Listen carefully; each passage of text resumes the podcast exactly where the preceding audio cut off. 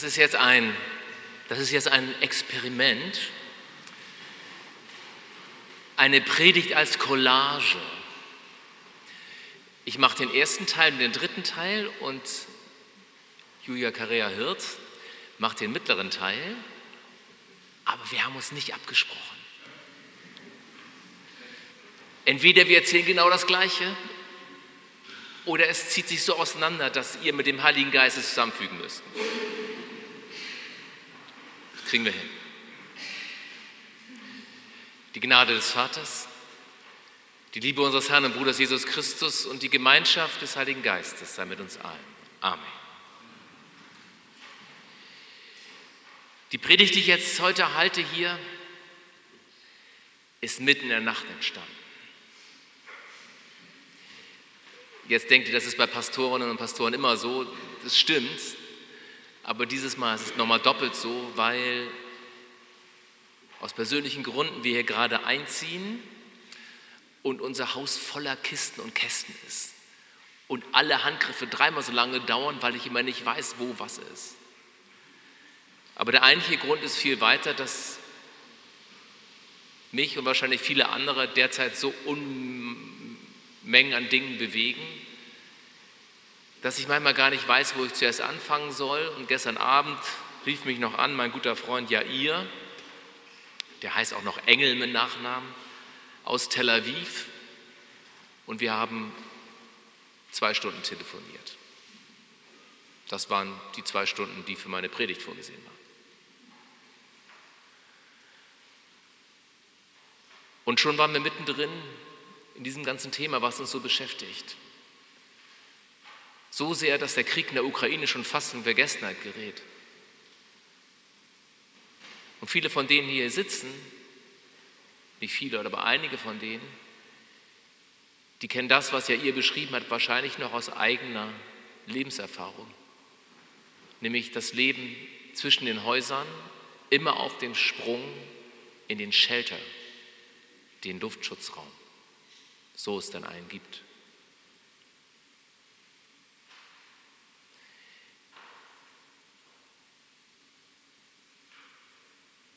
Ich möchte an dieser Stelle da nicht zu tiefer dran einsteigen, aber ich möchte es zusammenfassen mit den Worten, wir spüren, so wie das gerade jetzt läuft,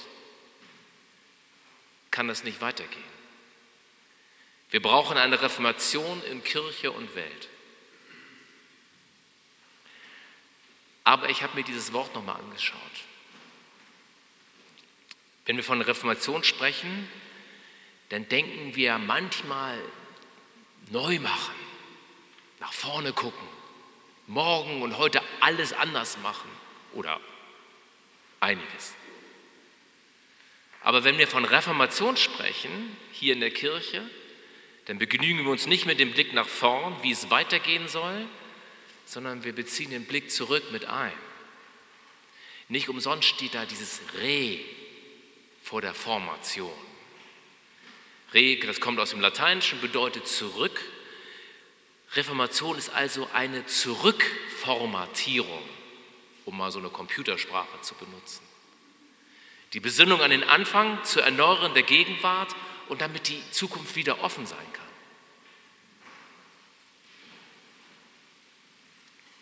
sich neu formieren mit dem Blick zurück. Jetzt sitzen wir hier im Gottesdienst und nicht im psychologischen Seminar. Und das bedeutet, dass dieses Re, dieses Zurück, nicht bedeutet, dass wir einfach nur in der Zeit zurückgehen, denn in Gottes Ewigkeit folgen die Zeitebenen nicht wie bei uns im Leben aufeinander. Erst die Vergangenheit, dann die Gegenwart, dann die Zukunft, sondern sie greifen ineinander. Vielleicht ist deshalb auch das Gebet, dass die Finger ineinander greifen, in einer Art Gleichzeitigkeit. Vergangenheit, Zukunft und Gegenwart sind vor Gott wie Geschwister an einem Tisch. Und die Gegenwart immer als Mittelkind. Und deshalb ist die Reformation in diesem Sinne keine Besinnung auf die gute alte Zeit, auf etwas, wo wir gar nicht wissen, ob es das überhaupt gegeben hat und wann die nun war. Die Reformation ist stattdessen eine Besinnung auf den guten Geist, der am Anfang allen Lebens steht, mit der Geburt jeden einzelnen Kindes. Dieser wunderbare Geist, der uns jeden Moment neu erfüllt und durchdringen will. Mit jedem Atemzug, den wir nehmen und mit jedem Schlag unseres Herzens. Das ist das Schöne, liebe Karin, an der Musik, dass wir klingend atmen und uns die Gegenwart der Ewigkeit Gottes so gewahr werden. Und diese Rückbesinnung war für Martin Luther die Wiederentdeckung seiner Gotteskindschaft. Ich bin getauft und damit zuerst und zuletzt und in der Mitte Kind Gottes. So wie Gott da selbst das am Moment der Taufe Jesu am Jordan ausspricht. Er spricht ihm und jedem und jeder Getauften zu, du bist mein geliebter Sohn, du bist meine geliebte Tochter, du bist mein geliebtes Kind, an dir habe ich wohlgefallen. Alle Verantwortung, die im Laufe meines Lebens auf mich zukommt, kommt, und auch die Macht des Gewissens, das infolge der Verantwortung immer wieder neu an meine Tür klopft, trifft mich auf der Grundlage dieses Zuspruchs und nicht umgekehrt. Das ist die reformatorische Entdeckung. Das ist der Glaube, den Martin Luther in der Reformation entdeckt. Ich muss mir meine Gotteskindschaft, meine Würde, meine Menschlichkeit nicht erst erarbeiten oder verdienen. Sie ist mir unverbrüchlich geschenkt. Alles andere kommt danach. Das bringt die Stimme des Gewissens nicht zum Verstummen, aber das setzt die Stimme des Gewissens in Relation. Das Gewissen, Freud nannte es das Über-Ich, ist nicht die Stimme Gottes, sondern das Gewissen ist meine eigene Stimme, die mich dazu auffordert, Stellung zu nehmen, was das heißt, als Kind Gottes Verantwortung zu übernehmen für die Würde, für die Menschlichkeit und eben für meine Gotteskindschaft, zu der Gott mich selbst und jeden Menschen qua Geburt berufen hat und täglich neu beruft, sodass ich sie nicht loswerde, meine Würde, meine Menschlichkeit nicht. Und wenn ich mich auch noch so bestialisch aufführe, und das ist vielleicht der viel größere Schrecken, ja, ihr hat mir gestern gesagt, dass in Israel Menschen sagen, die Terroristen der Hamas seien wie Tiere. Und da hat er gesagt, aber Tiere machen sowas nicht. Und wir sagen dazu, das Schlimme ist, dass es eben weder Bestien noch Tiere sind, sondern Menschen. Ich werde also meine Menschlichkeit nicht los, ganz gleich wie bestialisch ich mich aufführe. Würde und Menschlichkeit bleiben an mir haften. Keine Macht der Welt kann sie mir nehmen. Das erste Amen.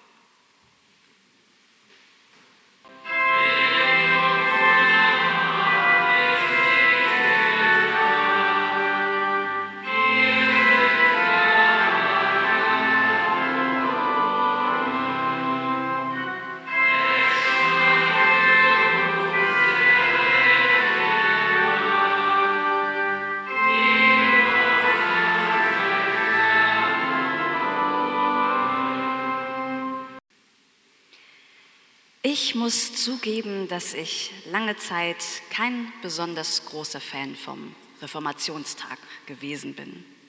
Das liegt vielleicht an der Menge an Luther Rollenspielen und Theaterstücken und Installationen, die ich schon erlebt habe. Und die Art, wie Luther oft dargestellt wird. Martin Luther so als knallharter Typ, keine Angst für die Wahrheit einzustehen mit Hammer, Nägeln und einer theologischen Abhandlung unterm Arm.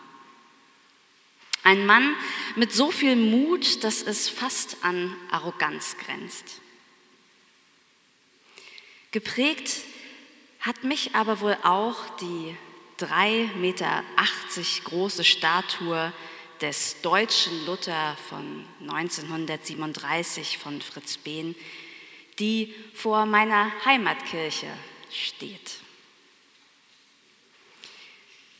Diese Statue, an der ich in meinem Leben vermutlich, ja, also hundertmal würde ich sagen, sind es schon gewesen, vorbeigeschritten bin, dieser übermannsgroße Luther mit dem mächtigen Unterkiefer, die Bibel in der Hand, die Schulter dem Betrachter entgegengestreckt. Der nationalsozialistische damalige Bischof Balzer bescheinigte in seiner Ansprache, als die Statue eingeweiht wurde, dem Künstler, er habe Luther richtig gestaltet, als starken deutschen Mann. Härte, Stärke, Stolz.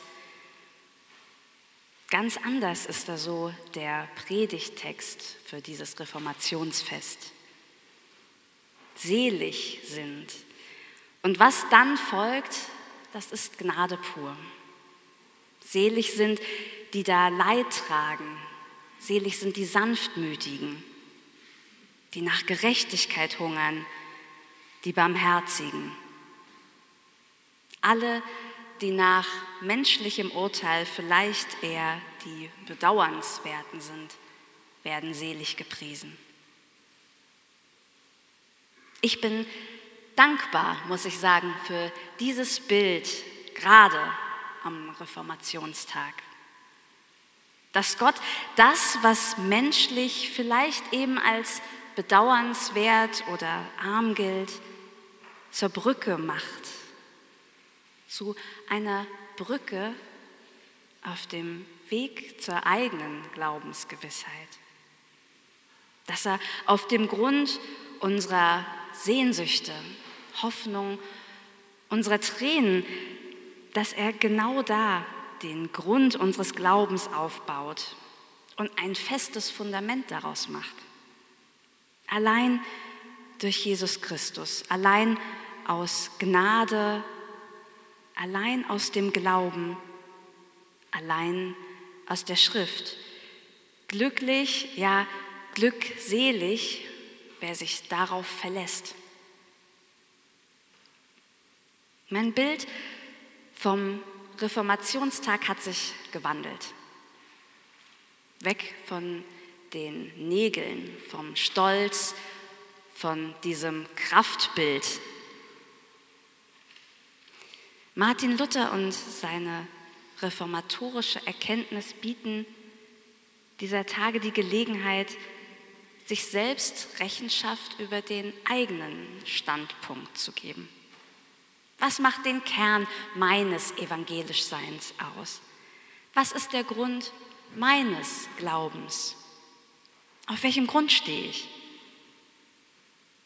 Wenn ich weiß, was mich trägt, was mich hält, dann kann ich eben auch den Zumutungen des Lebens besser entgegentreten, besser mit ihnen umgehen. Und die werden nicht ausgeblendet.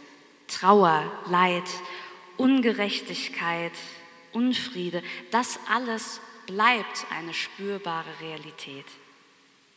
Aber wir gehen eben nicht darin auf. Sie rauben uns nicht das Fundament, auf dem wir stehen.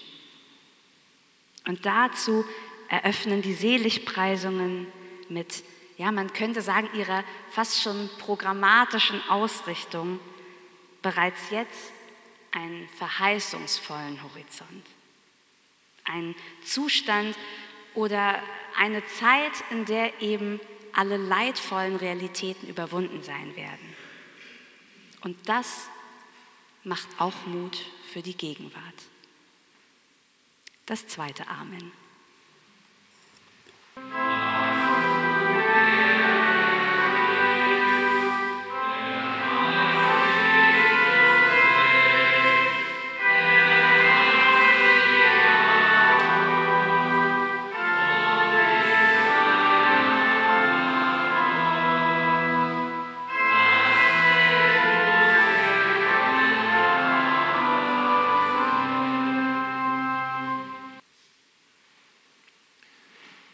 Nehme den Ball auf.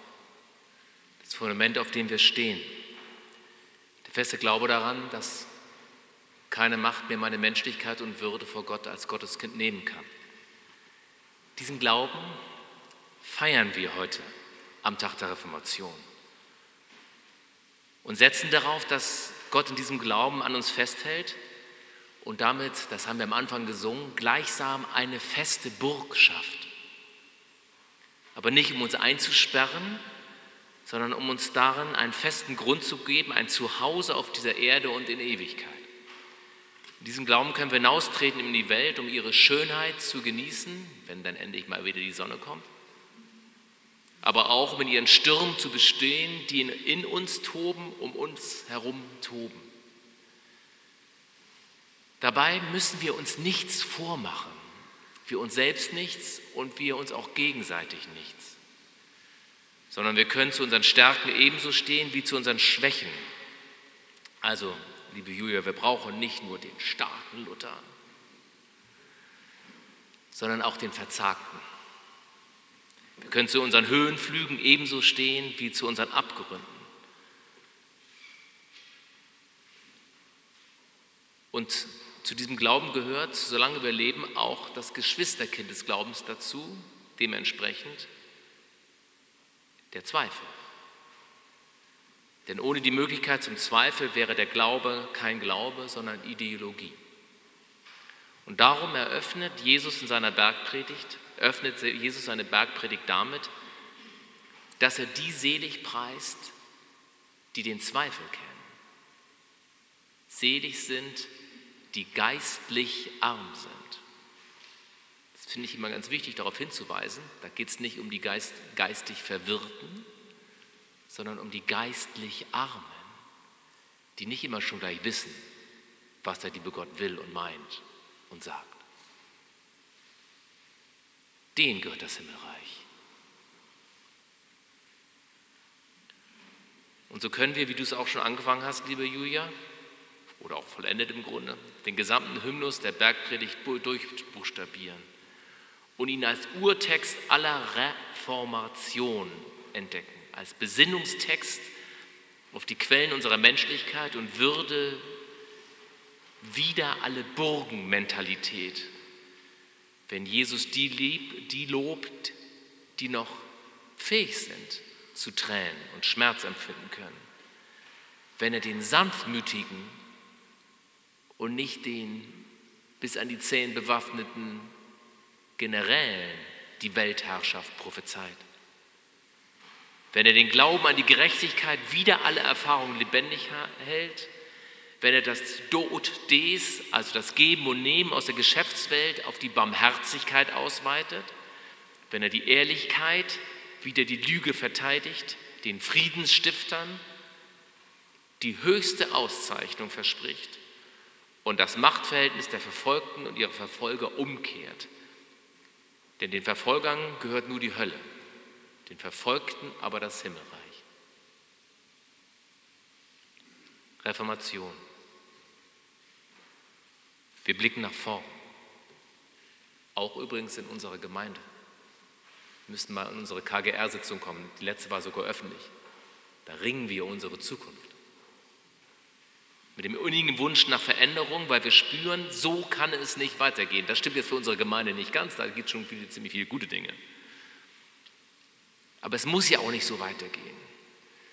Wenn wir uns zurückformatieren lassen, wenn wir uns also auf das Geschenk Gottes besinnen, auf unsere Gotteskindschaft, in der wir berufen sind und mehr noch, in der wir ermächtigt sind zu unserer Menschlichkeit zur Wahrung unserer Würde und der Würde aller Menschen auf der ganzen Welt. Also, Reformation. Worauf warten wir noch? Los geht's. Amen. Amen. Amen.